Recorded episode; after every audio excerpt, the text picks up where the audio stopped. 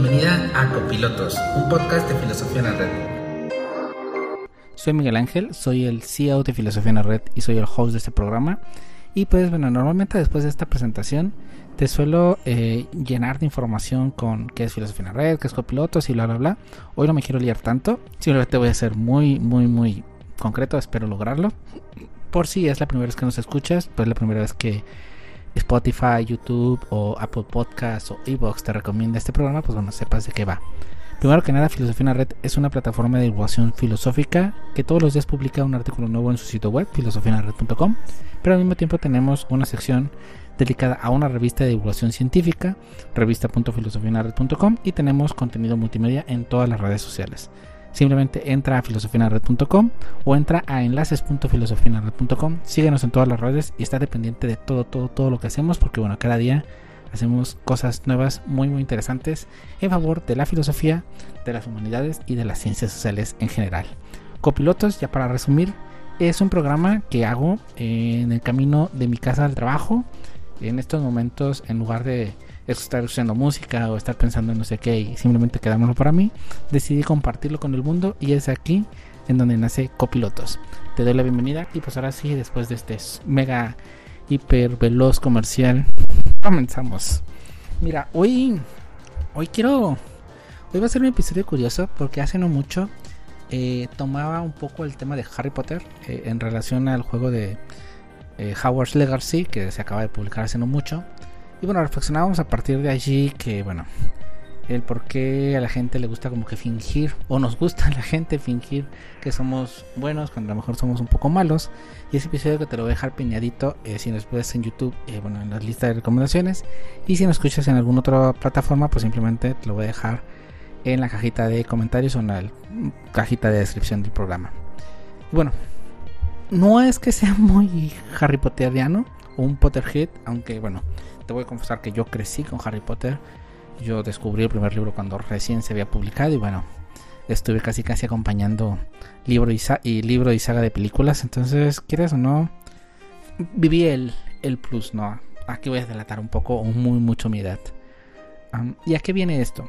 Como te decía, no es que quiera sacar siempre a Harry Potter, pero bueno, ha estado en tema de boga, en tema de conversación estos días.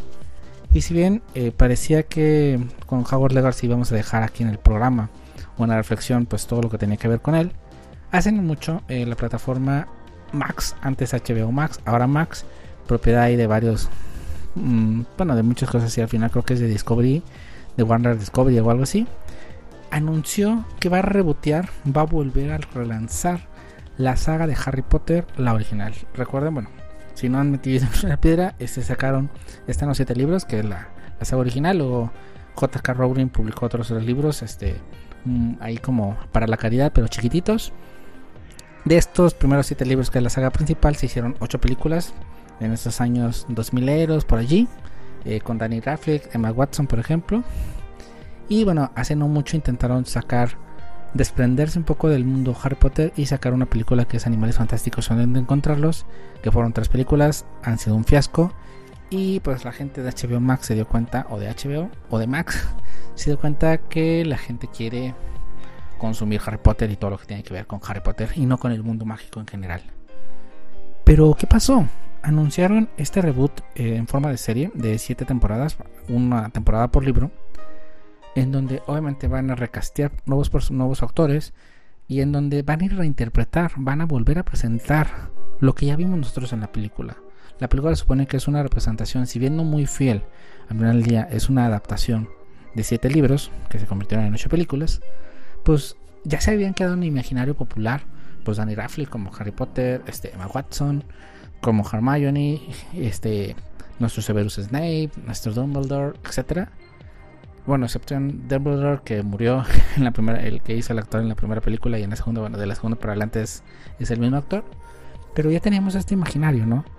Es, yo lo quiero vincular un poco a un paralelismo. Es como si de repente llegara, eh, llegaran a, llegar a Disney y, dijera, vamos, vamos a lanzar una nueva esperanza y el Imperio contraataca, este con nuevos personajes, no con nuevos actores y ahora pues el personaje de Han Solo lo va a hacer otro chido, eh, otro tipo, ¿no? Este, el personaje de la princesa lo va a hacer otra tipa.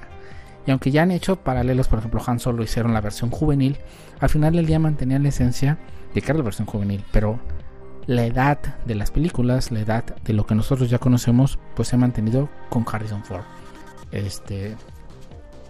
Y al momento de pensar en esto, de replantearlo y en rebotear, yo, yo pensé en algo muy, muy curioso, que es el cómo no somos irreemplazables, somos, no somos irreemplazables, somos reemplazables. Eh, yo me pongo en la piel, por ejemplo, eh, me quise poner en el imaginario ¿no? de, Emma Watson, de Danny Radcliffe, y el pensar que ellos, cuando terminaron la saga, ya entendieron toda la dimensión de Harry Potter, imaginaron ¿no? que toda su vida. De hecho, estos, estos chicos, estas chicas que participaron en la saga, probablemente no han tenido una reverencia más allá de la saga, ¿no? Se han quedado estancados en ser Harry Potter. Ah, y ahora, eh, pues va a haber alguien que los va a reemplazar, los va a sustituir.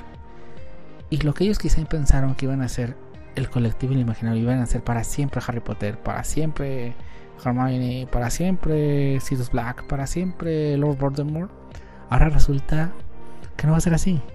Y que en unos años para acá, eh, pues el colectivo popular va a olvidarlos y va a recordar a los nuevos. Y eso es impactante. Y aquí es donde quiero llevar la reflexión.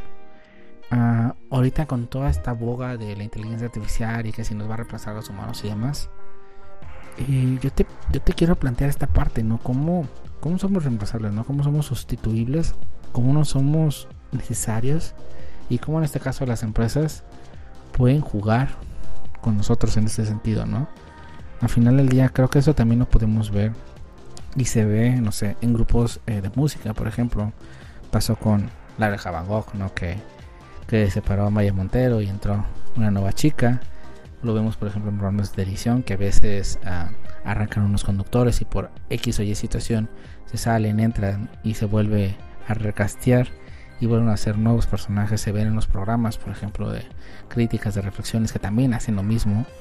Se ven, por ejemplo, también en, y eso se hace en televisión, en cine, en radio, en internet, ¿no? Muchas veces las grandes plataformas que tienen presentadores, presentadoras, pues quizá por una temporada sale una persona y al poco tiempo sale otra y sale otra y la esencia marca, por así decirlo, se mantiene, pero nosotros, los presentadores en este caso, vienen a ser como unos embranajes, ¿no? Como alguien es simplemente que participan y que al momento en que o ellos deciden o la marca decide, los quitan y ponen otros o ponen otras. Y esto es lo que me llevó a repensar en esta parte de, Harry Potter, ¿no? De esta parte del reboot. El cómo somos sustituibles. ¿Cómo te imagínate? ¿Cómo, cómo te puedes sentir? ¿Cómo se sentirán ellos, no? Hay un, hay un chisme ahí este, en el mundo mágico, por así decirlo, que dicen que JK Rowling está viviendo, o está haciendo más bien, está ejecutando una especie de revancha, una especie de venganza más bien, porque, bueno, eh, ustedes no están para contarlo, no ustedes están para saberlo, ni yo para contarlo, pero hace ya de algún tiempo para acá en Twitter se ha hecho el incendario con JK porque ha hecho ciertos comentarios sobre la comunidad LGBT, hacerlo hacia las personas transgénero y demás. Y esto, las opiniones que ha vertido las ha hecho públicas y bueno, ha generado millones y millones de controversia.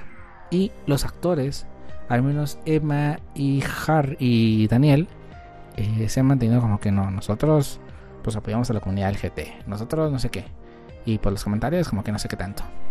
Eh, Roper no tanto, ¿no? Este quien hizo The Run, no tanto, pero los otros dos sí.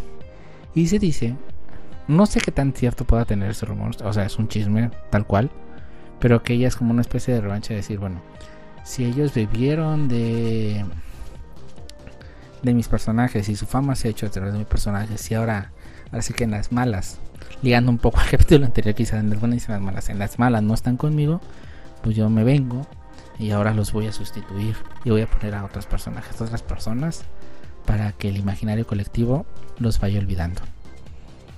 Si bien suena un poco descabellada la cosa, muy en el fondo pudiera tener algo, ¿no? O sea, como te digo, es un chisme, es un rumor eh, no podemos entrar en opiniones en ese sentido. Pero creo que sí, o sea, o sea, pensando en la lógica visceral, puede tener un sentido importante. Porque como te digo, eh, ahorita nosotros es como si piensas en Han Solo, piensas en Harrison Ford. Pero si de repente lo rebotearan, rebotearan la saga original de Star Wars y presentaran otros personajes, a otros actores con, con los mismos personajes, en 20 años te vas a acordar de los nuevos, no te vas a acordar de Harrison Ford. Lo mismo va a venir pasando con este reboot. Ahorita, bueno, se supone que se lanza el otro año, en 2024. Y pues en teoría, 20, 30 años en historia, más adelante, si es que no hacen otro reboot intermedio, las generaciones, incluso nosotros, los que estamos ahorita en la generación actual, ya sea en los 20, 30, 40, 10 o lo que sea, que vamos a ver este lanzamiento, en unos años vamos a olvidar. Olvidamos muchas veces, olvidamos, tenemos una memoria muy a corto plazo. Pasa, por ejemplo, con los jugadores de fútbol, pasa con los jugadores de equipos, ¿no?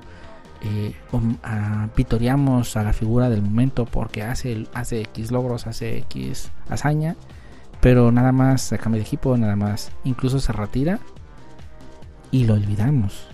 Y se queda simplemente como esa persona que fue y poco a poco se va diluyendo en la historia y desaparece. En este caso también va por allí. Y como te digo, esto es quizá algo muy macro, ¿no? En pensar en, en Harry Potter, en los actores y demás. Pero realmente eres necesario en donde estás, en lo que haces. O sea, desde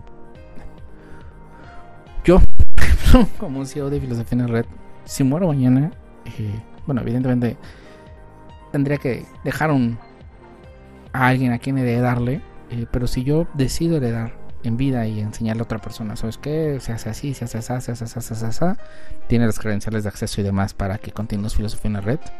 Al momento de yo desaparecer del mapa, la otra persona puede continuar perfectamente con lo que estoy haciendo, incluso mejor o peor, o igual, espero que igual, no mejor, porque si no me sentiría mal.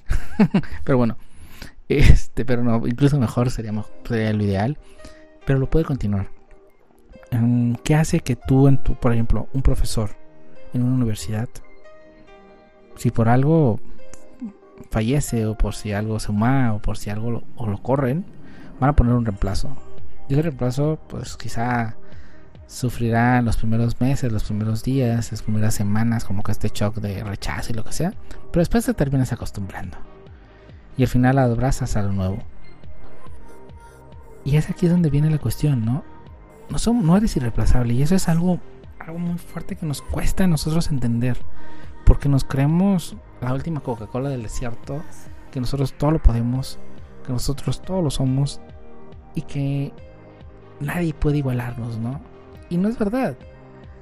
Realmente no es verdad. Este, lo ves ahorita, digo, lo vemos en ejemplo macro con los actores de Harry Potter, que me imagino a Emma Watson que se imaginaba que le iba a contar a sus, a sus nietos, este, o a sus bisnietos y llegaba viva ah, yo actué en Harry Potter y, mira, aquí está mi, película, los bisnietos van a decir, está la serie, yo veo la serie y para mí Hermione es, esta es, esta actriz. Y es aquí en donde nosotros nos vamos a dar este trago de humildad, de aceptar que pues, realmente pues somos reemplazables, somos sustituibles somos agentes que nos pueden cambiar. Que sí, quizá las personas cercanas o las personas incluso no tan cercanas, pero que están allí, pues van a sufrir o van a llorar nuestra pérdida o lo que sea. Sí, va a haber una especie de duelo, probablemente. Pero pasando ese duelo, la vida sigue, la vida continúa y todo pasa. Que esto lo podemos ligar con el episodio de Viva el Rey, muere el Rey, que también te lo voy a dejar por allí, y donde precisamente hablaba como esta parte, ¿no? O sea, se murió la reina Isabel, asumió Carlos y no pasa nada. Y ahorita pues ya el mundo sigue con Carlos y ya. Pero entender este trago de humildad, tener esta aceptación de decir, ok, soy sustituible, nos debe llevar una o dos cosas, a varias cosas. La primera, a valorar lo que estamos haciendo en el momento, o en el puesto, o en lo que estamos ejecutando, y hacerlo lo mejor. No pensando en que alguien más no en esta competencia de que es porque nadie puede hacerlo igual que yo o lo que sea, sino porque lo tienes que disfrutar para vivirlo al máximo. Y dos, entender que la vida evoluciona y que también vamos avanzando en edad, vamos avanzando en todo y va a haber gente nueva que nos va a empujar. No con maldad, sino simplemente porque se tienen que renovar las cosas.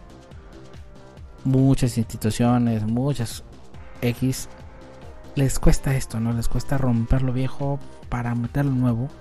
Porque tienen este, este temor de. de este. de este ciclo vital.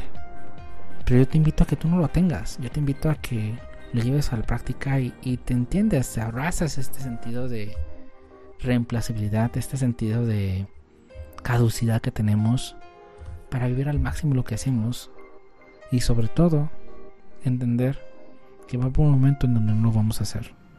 Quizás estaremos vivos, quizás no. Obviamente si estamos vivos y vemos que otra persona hace lo que nosotros hacíamos, nos va a doler un poco más. Que si estamos muertos, pues ya no lo vamos a sentir.